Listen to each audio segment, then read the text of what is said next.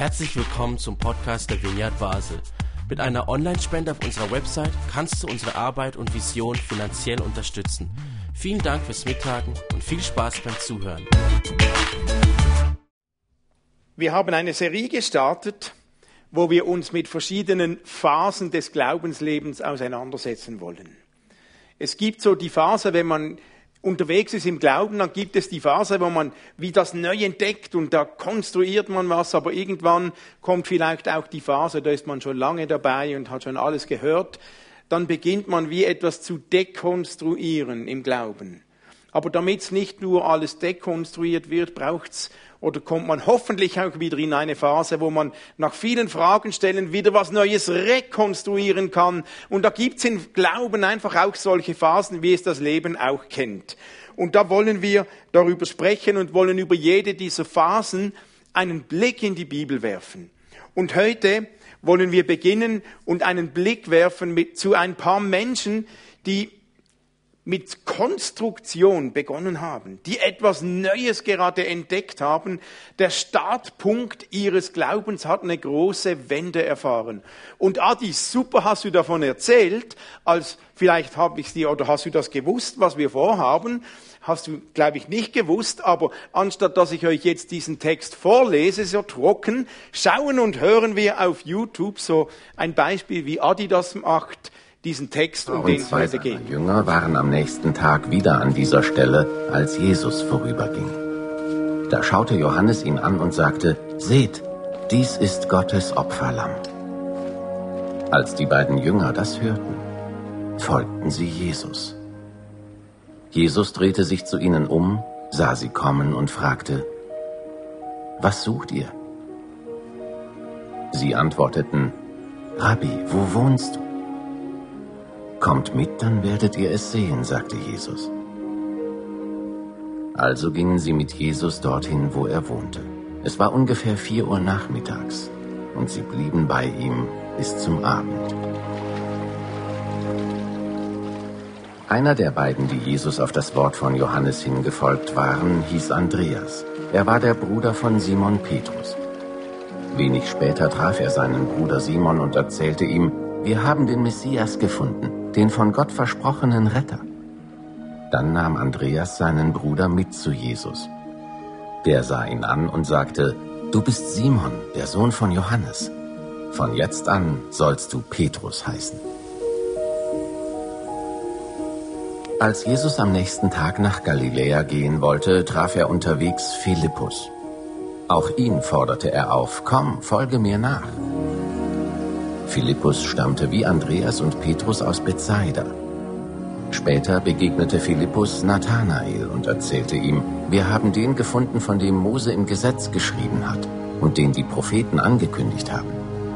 Es ist Jesus aus Nazareth, der Sohn von Josef.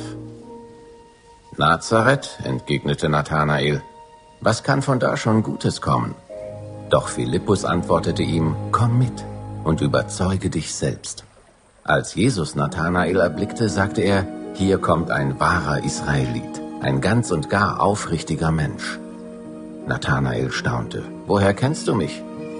Jesus erwiderte, noch bevor Philippus dich rief, habe ich dich unter dem Feigenbaum gesehen. Rabbi, du bist wirklich Gottes Sohn, rief Nathanael. Du bist der König von Israel. Jesus sagte, das glaubst du, weil ich dir gesagt habe, dass ich dich unter dem Feigenbaum sah. Aber du wirst noch viel größere Dinge zu sehen bekommen. Und er fuhr fort, ich sage euch die Wahrheit. Ihr werdet den Himmel offen und die Engel Gottes hinauf und herabsteigen sehen, zwischen Gott und dem Menschensohn.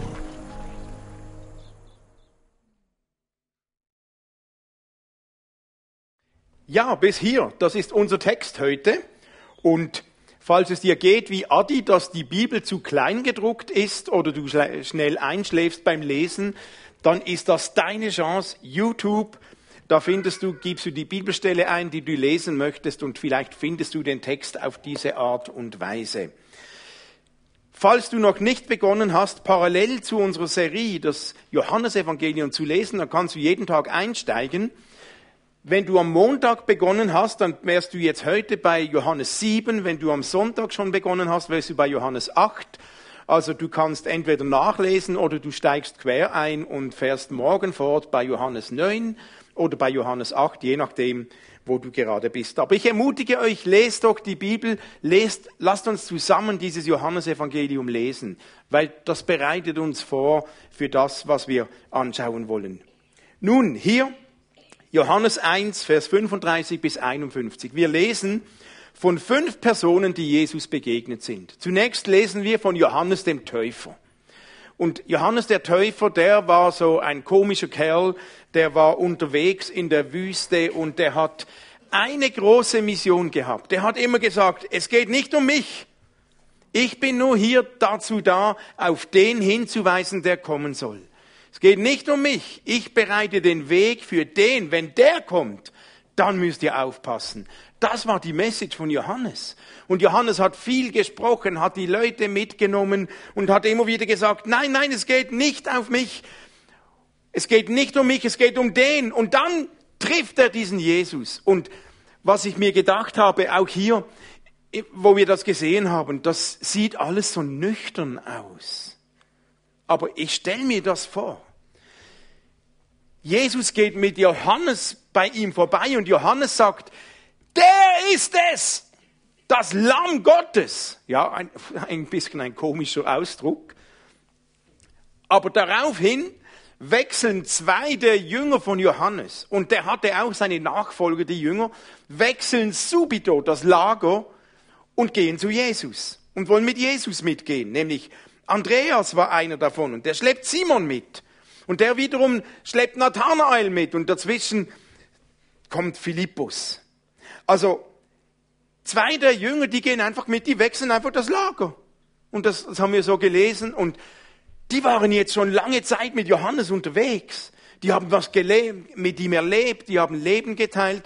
Und nun kommt der Johannes, sagt, er ist das Lamm Gottes und schwupps, und die sind weg und gehen dort mit. Das tönt so einfach, aber irgendwas muss da passiert sein. Jetzt lesen wir, wie der eine der beiden Jünger von Johannes, der Andreas, der kommt zu Jesus und Jesus fragt ihn, was sucht ihr? Was wollt ihr eigentlich? Offensichtlich waren die auf der Suche nach etwas, nach Sinn, nach Zukunft, nach dem, von dem Johannes immer gesprochen hat. Der kommt, da kommt einer.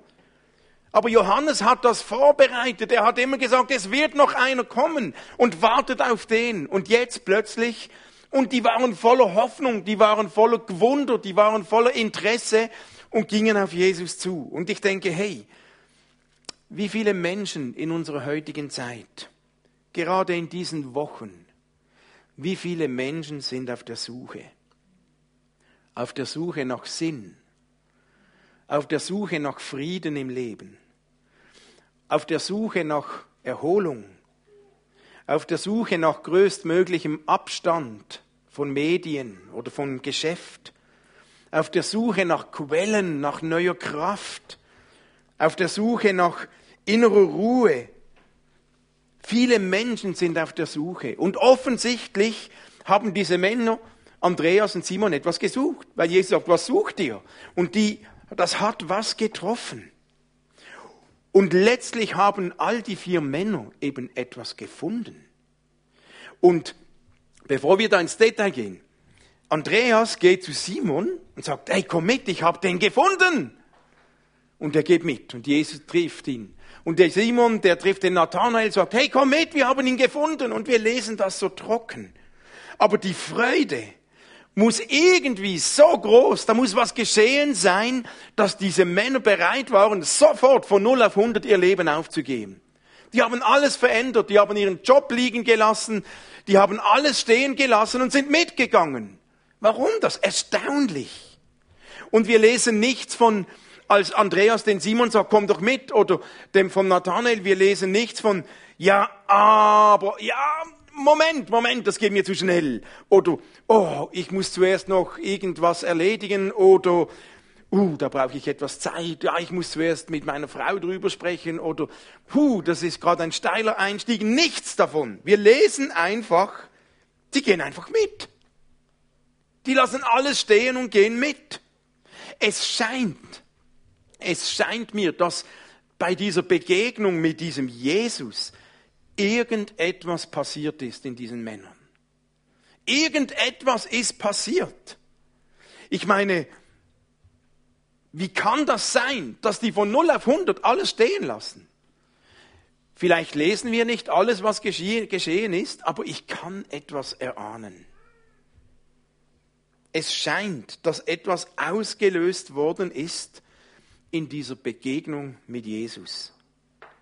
Ich kann das erahnen. Etwas hat diese Männer verändert. Ich meine, nicht alle Menschen, die Jesus begegnen, die lassen gerade alles liegen und machen etwas anderes und gehen mit. Das ist ja schon noch speziell. Haben auch nicht alle Menschen in der Bibel sofort gemacht. Vielleicht ist ein Unterschied, diese Männer, die scheinen etwas gesucht zu haben. Die waren auf der Suche und sie waren bereit, sich auf diesen Jesus einzulassen. Das war mehr als einfach eine interessante Begegnung. Das war keine interessante Predigt oder weiß ich nicht was. Die haben das nicht einfach nur nett gefunden. Oh, ist einfach nett, dieser Jesus. Ja, war schön, dich mal kennenzulernen. Endlich habe ich dich mal getroffen. Dankeschön. Nein, irgendetwas scheint gew passiert gewesen, passiert zu sein in den Herzen dieser Männer. Und zwar etwas, das so stark war, dass sie sofort reagierten. Die gingen mit. Und wenn wir lesen wie die Männer jetzt reagieren, als die Jesus treffen. Zuerst ja schon der Johannes, der Täufer. Ja, der hätte ja auch sagen können, das ist er. Dort, von dem habe ich euch erzählt. Nein, er hat gesagt, das ist das Lamm Gottes. Puh, ein Bild, das für uns etwas speziell ist, aber Lamm Gottes war eines der Symbole für im Judentum für Christus. Die Juden waren vertraut mit dieser Opferpraxis im Alten Testament und Johannes wollte mit dem Ausdruck Lamm Gottes, wollte er etwas vorwegnehmen, was er irgend schon wusste und er ahnte und er hat seinen Jüngern gesagt, der, sein Name könnte Hingabe sein, der gibt sein Leben hin für andere. Der lebt nicht für sich, weil das größte Symbol für ein Lamm, ein Opferlamm, das wurde geopfert für andere. Und jetzt kommt Johannes und sagt, der gibt sein Leben hin für andere, für euch. Und der tut dies im Dienste Gottes. Der ist von Gott unterwegs, um sich selbst hinzugeben. Deswegen Lamm Gottes. Nun kommt der Andreas. Und der, die Antwort von Andreas, als er Jesus getroffen hat, war Rabbi und Messias. Oh, da wiederholt sich's gerade. Rabbi und Messias. Ja, ich meine, Rabbi war ein Ausdruck damals für einen Lehrer und das waren ja Schüler und die waren sich gewohnt, wenn ein Lehrer kommt, ein Rabbi kommt, der lehrt und Sofort sagen sie Rabbi zu Jesus. Irgendwie scheint was gewachsen zu sein. Wow, von dem kann ich lernen. Da kann ich Schüler sein. Und um diese Rabbis haben sich Leute geschart, die haben mit ihnen gelebt. Und Messias drückt aus, Messias auf Deutsch Gesalbter. Die Juden haben seit dem babylonischen Exil die Hoffnung hochgehalten, dass da einer kommt, der gesalbt ist mit Olivenöl, eingecremt mit Olivenöl, wie einst die Könige Israels, die wurden gesalbt mit Olivenöl und sie haben die Hoffnung seit dem babylonischen Exil, dass Gott einen schickt, einen Retter, der verheißen ist, der gesalbt ist, der vollmächtig ist, um das Volk zu erlösen. Und der Gesalbte von Gott und gesalbt Meschiach, Messias auf Griechisch Christus. Nun, wie kommt Andreas dazu, in dieser kurzen Begegnung zu wissen, du bist der Messias? Da muss was passiert sein. Oder Nathanael. Zuerst sagt Nathanael, oh, aus Nazareth kommt sowieso nichts Gutes. Und, und dann sagt ihm Jesus, du bist ein aufrechter Mann. Und er sagt, woran kennst du mich? Und dann sagt Jesus, ja, ich habe dich unter dem Feigenbaum sitzen sehen. Und darauf sagt Nathanael, boah, du bist Sohn Gottes, du bist König Israels. Und ich meine, Sohn Gottes, das war nun so ein Ehrentitel, der in vielen Religionen damals vorkam. Also auch der ägyptische Pharao nannte sich Sohn Gottes. Auch Julius Caesar oder andere Kaiser gaben sich den Titel Sohn Gottes. Aber wenn jemand mit Sohn Gottes angesprochen wurde, dann ist das sowas von ein Ausdruck der Ehre, der Ehrfurcht, der Anerkennung dessen Autorität. Und dass Nathanael sagt, Sohn Gottes zeigt etwas, dass in ihm etwas gewachsen ist, diesem Jesus gegenüber. Da muss was Unglaubliches geschehen sein. Ich meine, ein Blick und zwei Sätze von Jesus reichten, um Nathanael dazu zu bewegen, diesen Mann als Sohn Gottes zu bezeichnen? Erstaunlich. Und wir lesen ja nichts von Zweifeln. Könnte sein, ja, vielleicht, ja, vielleicht hat Johannes doch recht gehabt und ja, vielleicht ist es doch. Nein, die waren sowas von überzeugt. Du bist der Sohn Gottes. Du bist der Messias. Und ich habe noch nachgeschaut, das mit diesem Feigenbaum hat mich auch noch speziell getunkt, so, dass Jesus sagt, ich habe dich unter dem Feigenbaum gesehen.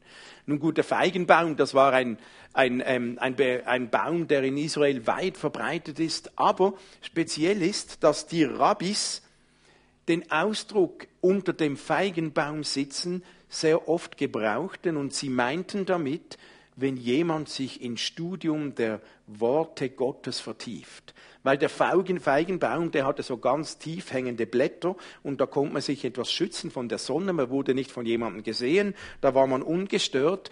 Und ich sah dich unter dem Feigenbaum war ein geläufiger Begriff von Rabbis, wenn jemand Textstudium gemacht hat.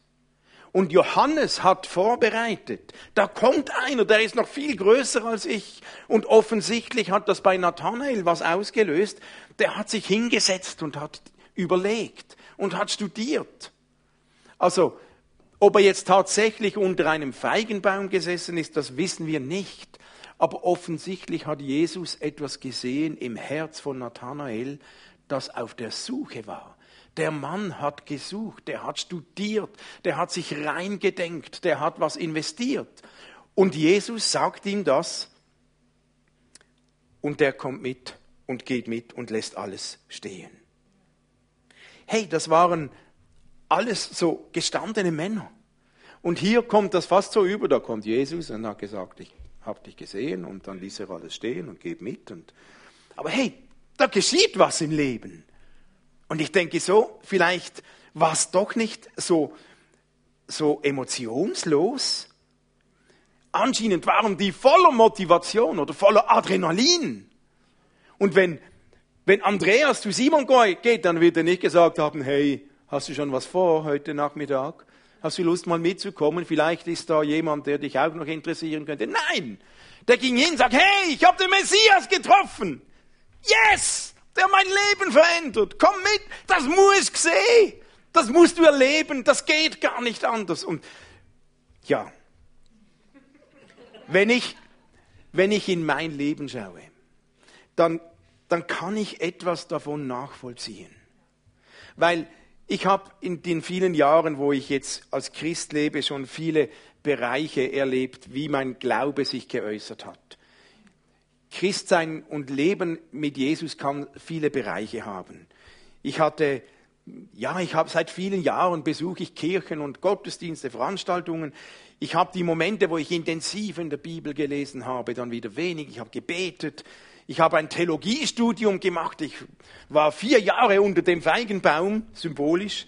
Ähm, aber ich hatte auch die Phasen, wo mein Glaube sich mehr, mehr geäußert hat im sozialem Engagement, Gutes tun, Menschen helfen, Dienst am Nächsten.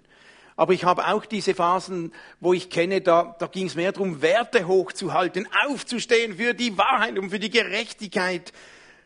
Und das gehört ja alles dazu.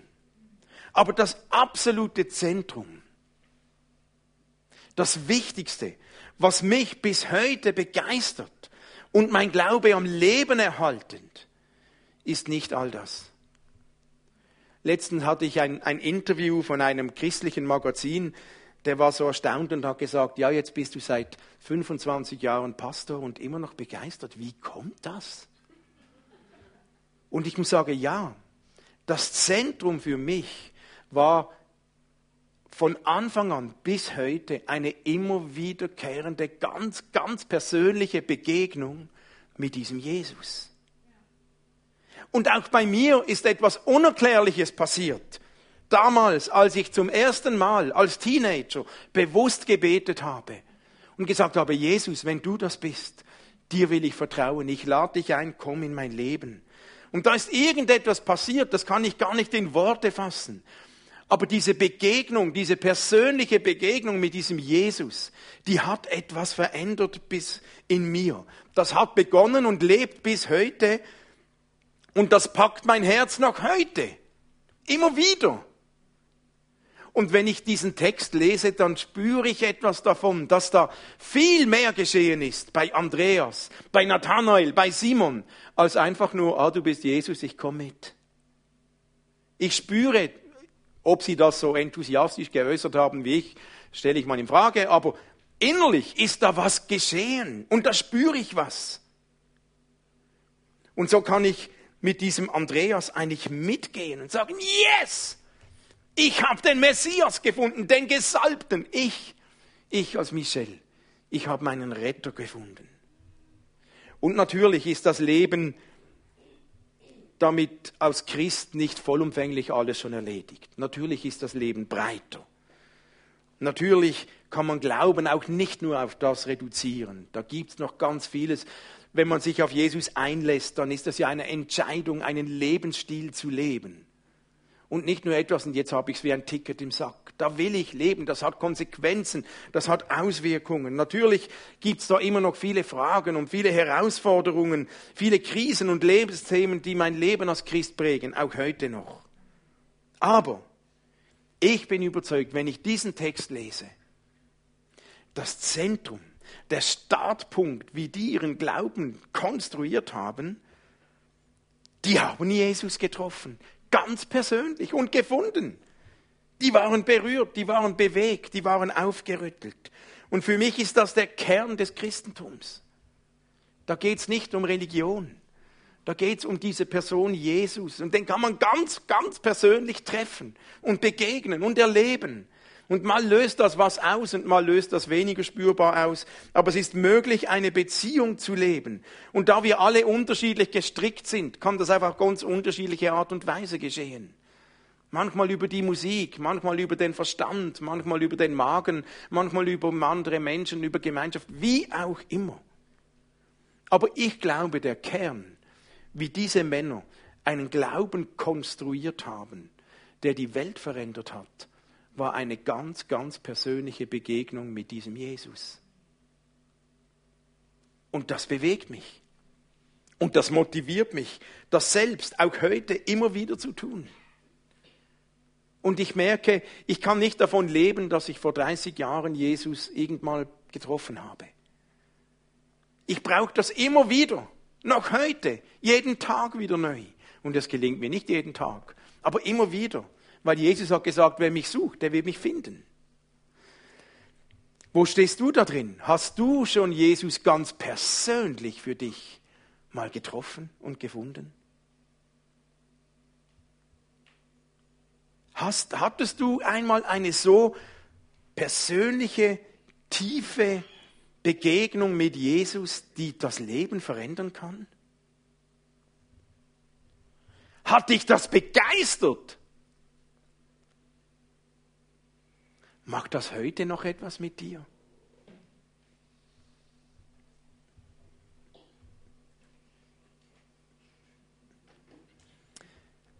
Wenn du eine dieser Fragen mit Nein beantwortest, dann ist vielleicht jetzt und heute der Moment dran, das wieder neu zu aktivieren.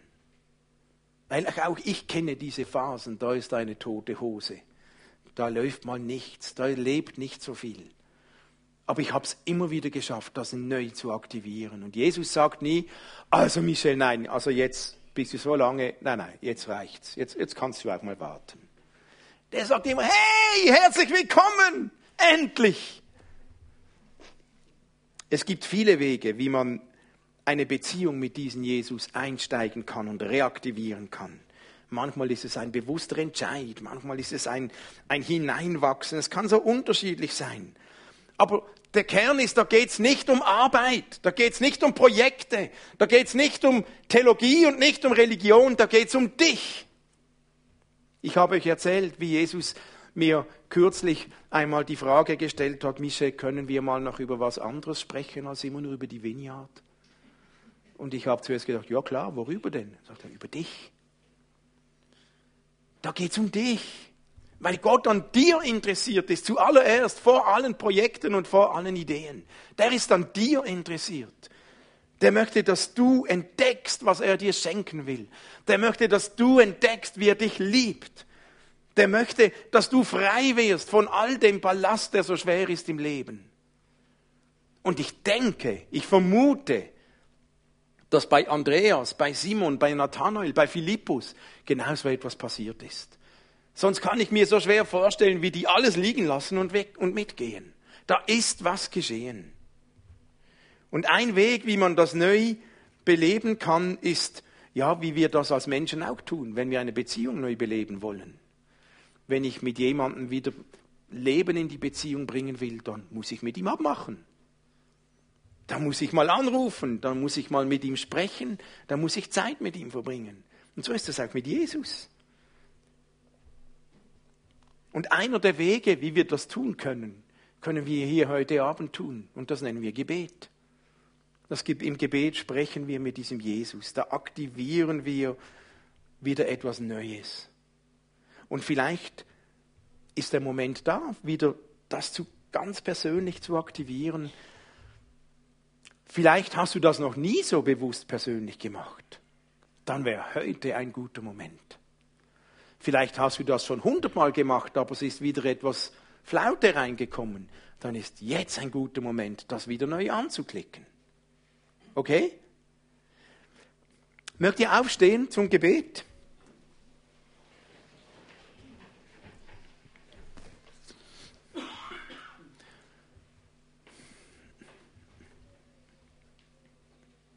Gibt es jemanden, der Gott denkt, ja, ich möchte das jetzt neu aktivieren. Darf ich das kurz sehen? Ist da jemand, der denkt, ich möchte das? Das wäre so ein Moment. Okay.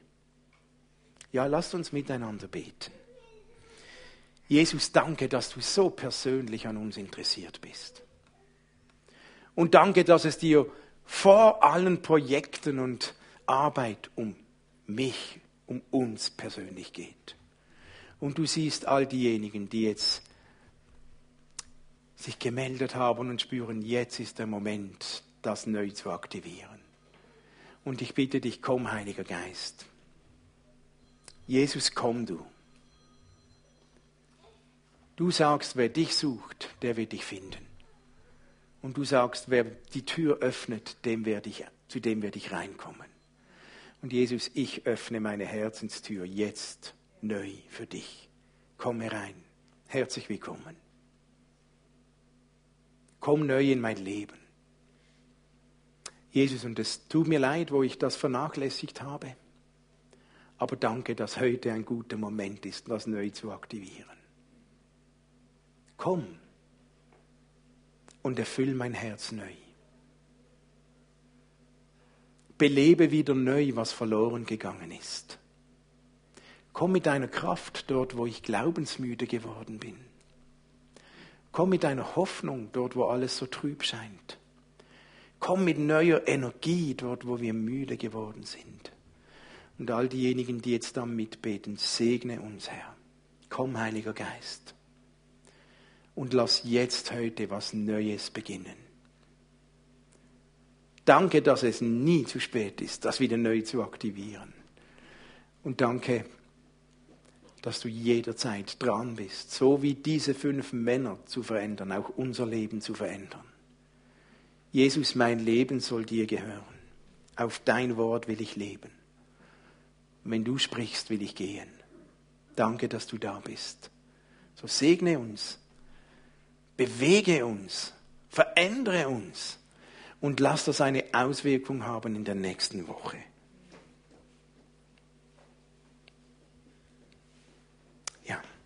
Amen.